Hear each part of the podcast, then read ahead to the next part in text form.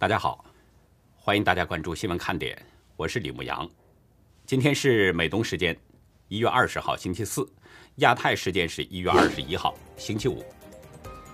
法国国民议会二十号以一百六十九票赞成、一票反对、五票弃权，压倒性通过了维吾尔族决议案，认定并谴责中共政府实施的反人类与种族灭绝罪行。法国是已经知道的第八个认定中共对维吾尔族犯下种族灭绝罪行的国家。此前，英国、荷兰、加拿大、比利时、立陶宛、捷克和美国都已经做了认定。中共军方二十号表示，美军班福特号导弹驱逐舰非法闯入中国西沙领海，南部战区组织海空兵力跟踪监视，并予以警告驱离。但是，美国海军第七舰队随即发声明指出，中共关于这次任务的说法不实。当时，班福特号正进行符合国际法的自由航行作业，而且这艘军舰继续在国际海域进行正常作业。路透社十九号引述知情人消息，字节跳动正在缩减投资团队，并解散了一个专注于财务回报的投资小组，作为对中共当局监管整顿措施的回应。管理层已经告知员工，团队将解散，鼓励他们在内部或外部寻找就业机会。英国多家银行二十号表示，要求在英国的员工回到办公室工作。渣打银行已经告知员工，二十四号起，伦敦总行将对全体员工敞开大门。花旗集团员工每周至少有三天在办公室上班。汇丰银行表示，欢迎员工二十号开始回办公室工作。配合混合工作模式。截止到美东时间一月二十号下午一点，全球新增确诊中共病毒人数是三百八十三万五千五百一十二人，总确诊人数达到了三亿三千九百零八万八千八百七十三人，单日死亡是九千四百二十三人，累计死亡总数是五百五十八万两千七百九十二人。我们今天的话题呢，分为两部分。一个是北京、河南、上海和西安的疫情防控情况，同时要跟台湾的情况做一点对比，看看水深火热的台湾人被强制隔离的情况，也曝光一下台湾的隔离点。另一部分呢是令人发指的陕西高管家暴的情况。在进入正题之前呢，先呢请大家帮我们做一件事。大家都知道，新闻看点已经被黄标很长时间了，我们真的有点要扛不住的感觉，因为不仅赚不到钱，每天还得拿出积蓄来维持运转。我们从内部得到消息呢，YouTube 把这个人工审核业务外包给了华人团队，我们不确定那个华人团队是什么背景，但可以肯定他们可能是被中共渗透了。之所以被中共渗透，根本的原因可能存在着两方面。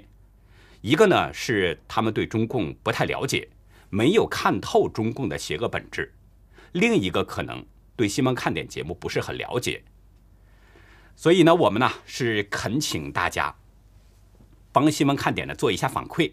做法很简单，您啊可以把自己对新闻看点的观感和印象写一写，反馈给 YouTube，请他们呢也了解一下新闻看点观众的真实呼声，或许。就可以帮助 YouTube 和外包的人工审核团队重新认识我们这个节目。无论是中文也好，英文也好，您啊都可以向他们反馈。但是有一点，请大家不要使用激烈的言辞，就是和平理性叙述事实。我们是真心希望呢，能够让所有人，让大家都能够听见真相。当然，这里边也包含着 YouTube 相关的人员本身。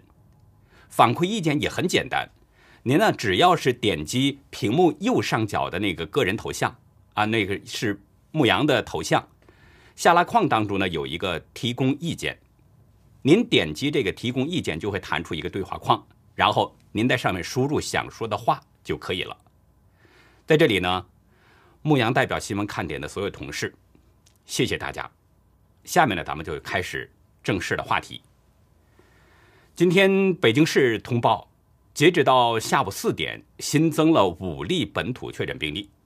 同时，北京市将丰台区玉泉营街道万柳泉小区和房山区长阳镇北广阳城大街八号调整为中风险地区，但是北京市其他的地区仍然是低风险地区。从表面的防控措施来看，北京市的反应呢还算是正常，没有什么特别的地方。但事实上，北京暗中的防控措施是相当严格的。今天网友爆料表示，北京东五环的汇通时代广场封了，但北京当局的通报当中并没有提到这个情况。网友还表示，由于北京市的疫情，现在发往北京市的所有快递。都到保定中转，就算顺义发往市里，也先拉到保定。我在前面的节目中已经提到过了，北京市的防疫政策现在是外松内紧，表面上不紧张，而暗中的排查控制是相当严格的。这么做呢，就是给外界呈现一种假象，好像是北京市的疫情很轻，主要就是为了举办这个北京冬奥。但实际上，北京的疫情可能已经很严重了。网友在邮件中提到了一件事：北京海淀的一个人回黑龙江过年，提前打电话呢问了当地的政策，说核酸阴性就可以。结果这个人回到哈尔滨，下车就被扣下了，强制隔离十四加七，酒店隔离费用是每天三百八十元，理由就是他从北京海淀回去的。对这一点，不同的外地网友也都有反馈。有网友表示：“我家黑龙江小地方，从北京回来都不分区，一刀切隔离。”一位山西的网友说的：“山西对海淀区旅居史的所有人员隔离十四加七，层层加码，有没有人管一下呀？”从这些情况，我们都可以看出，各地对北京市来的人都很紧张。不管是不是处在北京市的中高风险区，只要是北京市来的，那就一刀切。这个现象其实就是在反映着北京市的疫情情况，很可能当局对北京市的疫情情况有内部通报。黑龙江和山西的网友都没有说明当地的一刀切隔离具体情况，但是河南的一位地方官员直接讲了出来。今天网络上在热传一段视频。是一名中共官员的讲话，在这段二十三秒的视频当中啊，讲话者说呢，凡是中高风险地区试图返回，不讲你有没有疫苗接种证明，不讲你有没有四十八小时核酸检测，你只要返回，先隔离再拘留。这名官员明白无误的讲了，只要是从中高风险区返回，那就是先隔离再拘留。哪怕你有疫苗接种证明啊，哪怕你有四十八小时的核酸检测，都不好使，通通的先隔离再拘留。我们知道各地的隔离基本上都是十四加七，也就是酒店隔离十四天，然后再居家隔离七天。那么按照这名官员的说法，隔离后拘留，就意味着二十一天之后还得在看守所待上一段日子，足见当地的防疫手段是有多极端。大陆上游新闻在今天表示，讲话者是河南周口市郸城县县长董红。今天，董红对那段视频还做了回应。文中引用董红的话说呢，网传视频经过了剪辑。这个说法的言外之意，他的话被断章取义了。董洪表示，前几天检查疫情防控工作时，听说有六个在高风险区的人要回来，声称枪毙也要回来。于是呢，他在前几天开会说，凡是不遵守省市县疫情防控规定、不听劝阻、恶意返乡的，只要返回先隔离再拘留。董洪说：“这么说呢，是保证群众安全。”大家知道，中国人最看重的节日就是过年，还有十多天就过年了，漂泊在外的人员都想回家过个团圆年。回家过年哪里有什么恶意呀？但是董洪要求对这些人先隔离再拘留，拘留多少天还不知道。咱们不去说董洪究竟是出于什么样的目的，咱们只说他的这个说法，其实就是反映着人们在当局的这个清零政策下那么一种紧张心态。官员都不希望本地出现病例，都想保住乌纱帽，所以疫情防控政策是相当严厉。采取的手段相当极端。事实上，董红说的虽然是胆城县的情况，但是从胆城县这里，我们可以窥测到其他的地方，防控手段也是一样的严厉和极端。这就是中国各地疫情防控的缩影。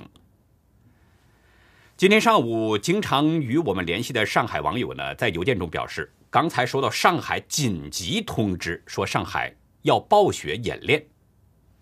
网友在邮件中附带了两张图。其中一张是上海市应急管理局和上海市气象局发布的消息，消息中表示呢，一月二十号九点三十三分发布暴雪红色预警信号演练。冬季低温，春运高峰期临近，提醒市民关注气象灾害预警信号发布，注意出行安全。另一张图呢是其他网友与上海市天气进行的互动情况，有网友注意到了“演练”这两个字。于是就询问：演练需要连发微博都练一下吗？网友在收到这个信息之后呢，第一感觉就是可能要出事儿，于是马上就用手机查了一下未来几天的天气。网友表示：哪里有什么暴雪，怕是要封城了。上海会不会封城？我们现在呢还无法做出判断。因为自从十三号公布了五宗本土确诊病例之后，我们看到连续五天当中，上海再没有公布新增病例，所以上海的情况呢，我们还需要观察。不过，上海虽然没有通报新增病例，但是实际上却陆续的有风控动作，比如昨天，当局封控了小米总部和上海携程总部在金钟路的 A、B 栋大楼。有人晒出了小米公司的一份通知，表示呢，上海市防疫办要求需要排查 F 座的密接人员。通知中表示，所有人员立即安排手头工作，做好未来几天可能在家办公的准备。四点五十分前，全部撤离。上海携程总部也在通告中表示说，为了配合流调，防疫部门对疫情涉及的相关办公楼及区域进行了封闭管控。包括 A 栋、B 栋和 B 栋食堂等。此外，上海市民李女士向大纪元透露，徐家汇的玉兰花苑昨天也被封了，前天还封了上海天山路与娄山关路交界处的汇金百货大楼。从当局的这些风控动作来看，上海市的疫情很可能也像北京一样，采用的是外松内紧的做法。虽然表面上没有通报病例，但很可能疫情传播已经很严重了，所以我们需要持续观察，也希望当地的更多朋友呢向我们提供最新的讯息。我们再来看西安这边，西安网友今天在邮件中发来一份通知，上面显示丰东新城三桥街道、昆明路社区、昆明时光小区三期今天再次实施了风控管理，要求区域内的所有人员。居家隔离不进不出。网友的邮件中分析，很可能三桥那边又有阳性个案，只是当局没报。网友写道呢，说我相信西安疫情的圆满胜利肯定是在剥夺民众知情权的情况下取得的，因为近期根本没有从当局的每日通报中再看到西安甚至陕西有新增个案。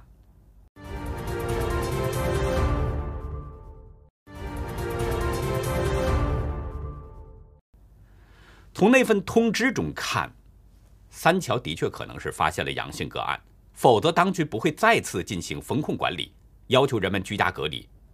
那如果是这样的话，实际上这就意味着西安的清零已经破功了。网友还在邮件中告诉我，西安的大部分地区都降为低风险了，西安现在恢复了封城前每户每两天由一人采购生活物资。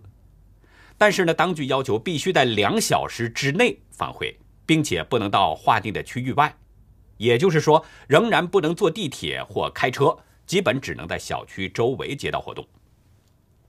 我查看了网络上关于西安的疫情情况，西安的最新消息很少，所以呢，搜索引擎上的一个不起眼的消息引起了我的注意。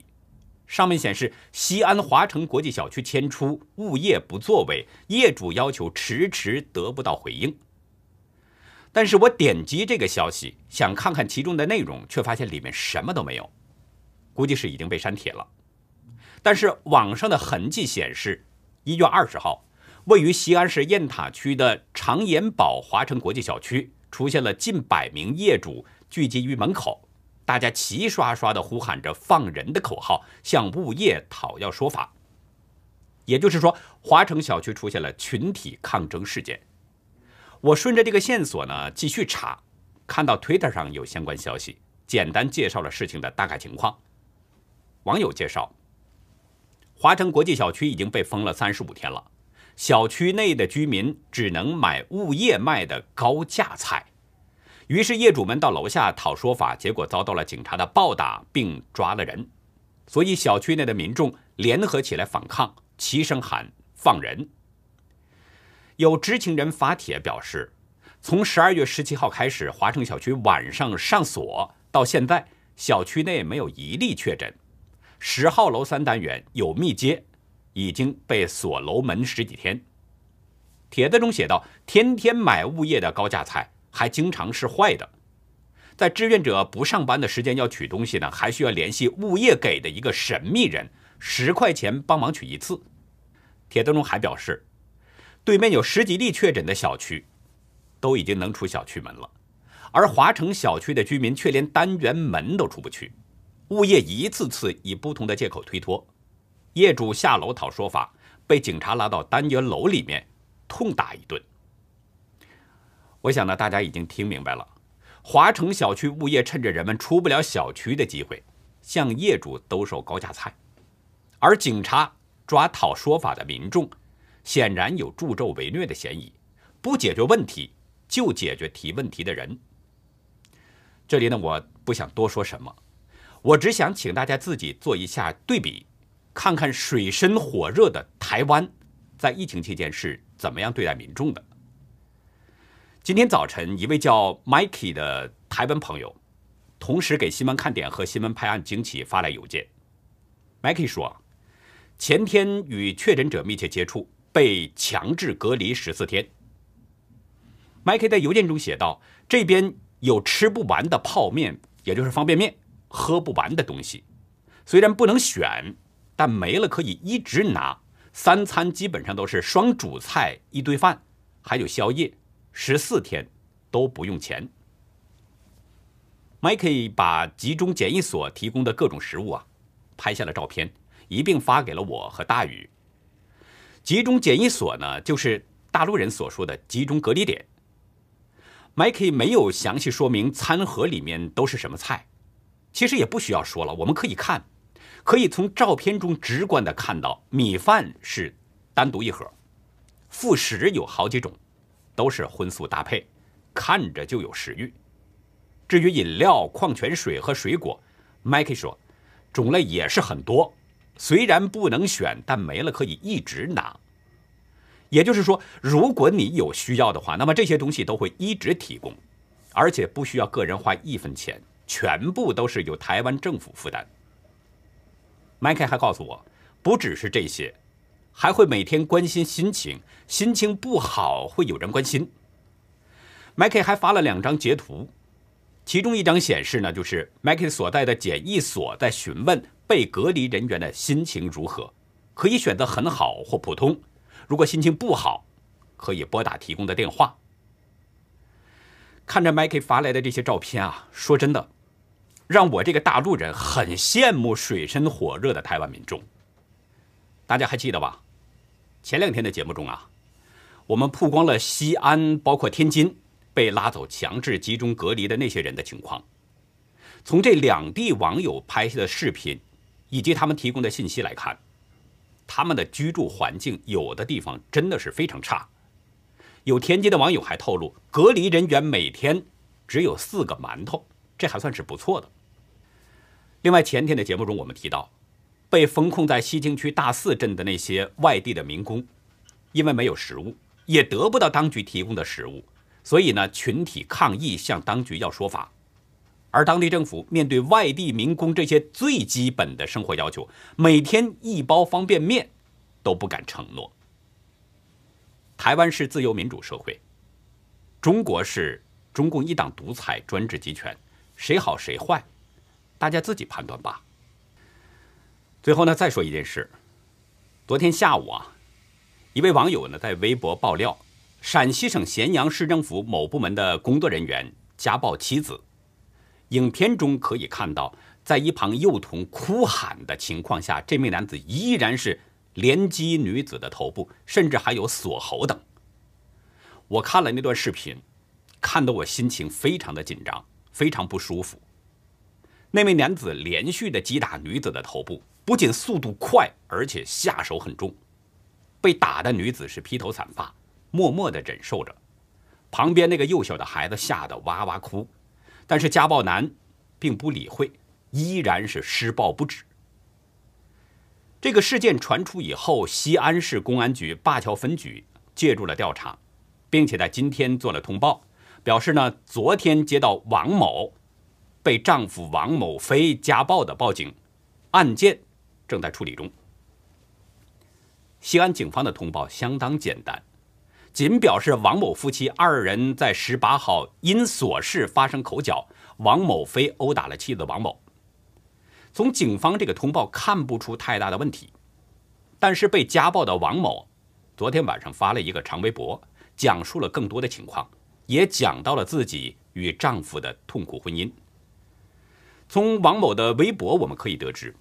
施暴者叫王鹏飞，微博中表示，由于王鹏飞的家庭条件不好，所以从订婚到结婚一切从简。他们家房子没装修，一件家具、一件家电都没买，甚至连床单、被罩这些便宜东西都没买一件。王某对这些并没有抱怨，他说只想着人好就行了，结果一切都是我想错了。我从来没有想过一次又一次的家暴会发生在我身上。中国有句话：“男怕选错行，女怕嫁错郎。”意思就是说，男人选错职业和女人嫁错丈夫，都是不幸事件，因为这可能是一辈子的事啊。我想王某现在应该是深有感触。文中表示呢，这几年王鹏飞一次又一次的对我拳打脚踢。怀孕的时候打我，坐月子的时候骂我，骂我妈，打我的视频我不敢给我家里看，我也是被捧在手心里长大的。我们可以想得到，王某的心情是非常复杂的，在家里被家暴，却不敢让娘家人知道，一方面可能是怕父母担心，另一方面可能也有面子的问题。但是正因为这些原因，不敢曝光。王鹏飞的这些恶行，使得王鹏飞更加的肆无忌惮、变本加厉。从微博中我们可以看出，王鹏飞不仅对妻子家暴，对自己孩子的态度也很恶劣。其中写道：“五十多天的时候生气，把我娃使劲扔在床上，后面多次我都忘了。”文中还写道：“王鹏飞心情不好时，就对着两岁多的孩子吼，骂自己亲生女儿要去死。”以及说自己女儿有神经病等等。文中表示，没有想过一个孩子父亲会对自己女儿说出那么狠毒的话，用恶毒的语言诅咒等等。一位网友呢在微博中透露，家暴男在公司唯唯诺诺，在外装孙子，回家之后终于可以有了自己可以暴露本性而无任何成本的机会，于是对自己的老婆大打出手。对自己两岁的女儿恶言相向，这件事呢，在今天的微博热搜和百度热搜热度都非常高。其中，王鹏飞的工作单位做出了一个回应，甚至连中共官媒都对家暴行为进行了声讨。陕西空港新丝路商贸有限公司今天发文，对施暴者表示强烈谴责。文中表示，关注到公司综合部副经理王鹏飞。殴打妻子事件，研究决定对王鹏飞予以停职，并移交集团纪委进一步调查处理等等。陕西省妇联表示，国家禁止一切形式的家庭暴力。根据《反家庭暴力法》第三十三条规定，加害人实施家庭暴力构成违反治安管理行为的，依法予以治安管理处罚；构成犯罪的，依法追究刑事责任。中国官媒《人民日报》今天也评论了。表示呢，家暴不是家务事，是违法行为。文中说暴力披上家的外衣仍然是暴力，对家暴零容忍等等。人们对王鹏飞家暴的声讨，我觉得呢都是应该的，也是必要的。这种行为如果不曝光、不声讨、不处理的话，只怕会更加助长暴力恶行。但是呢，《人民日报》也出面来声讨，让人觉得感觉很滑稽，因为这与中共内政不容干涉的说法是完全相悖的。大家知道啊，每逢中国的人权状况遭到西方国家批评的时候呢，中共都会用所谓的内政来搪塞，声称不得干涉内政。比如中共剥夺香港自治权，对和平抗争的香港市民暴力殴打、酷刑折磨，甚至秘密害死很多香港人。再比如中共把许多维吾尔人等等这些少数民族关进百万集中营，实施酷刑折磨等等。西方国家一直在批评中共的这些恶行，要求改善中国人权状况。每到这个时候，中共他都声称说这些反人类的行为呢是内政。要求外国政府不得干涉内政，中共的逻辑就是我们怎么对待本国民众和你们毫无关系。如果按照中共所谓的这个内政逻辑，其实王鹏飞可以这么对中共说：“这是我们家的内政，家庭事务，不许你们干涉。”按照中共的内政逻辑，王鹏飞是可以这么说的。但事实是，暴力行为并不是家庭事务。外界必然要出面阻止和谴责。正如人民日报所说，家暴不是家务事，是违法行为。暴力披上了家的外衣，仍然是暴力。那么大家想一下，如果发生在家庭内部的暴力行为不是家务事，那么中共残暴镇压香港人、新疆人、西藏人，包括法轮功等等那些恶行，当然就不是所谓的内政。国际社会必然要谴责中共，制止中共的恶行。从这个角度说呢，《人民日报》对王鹏飞家暴的声讨，其实是打了中共一记响亮的耳光。他推翻了中共所谓的人权问题是内政的说法。所以从这一点来说呀，中共所谓的内政说，就是典型的双标。那好，以上就是今天的节目内容了。如果您喜欢新闻看点，请别忘记点赞、订阅，也希望您在视频下方给我们留言，跟我们进行互动。我们更希望您能够帮我们把这个频道多多的转发出去，让更多需要了解真相的人，那些有缘人都能够接触到我们，看到我们。感谢您的收看，也感谢您的支持和帮助。再会。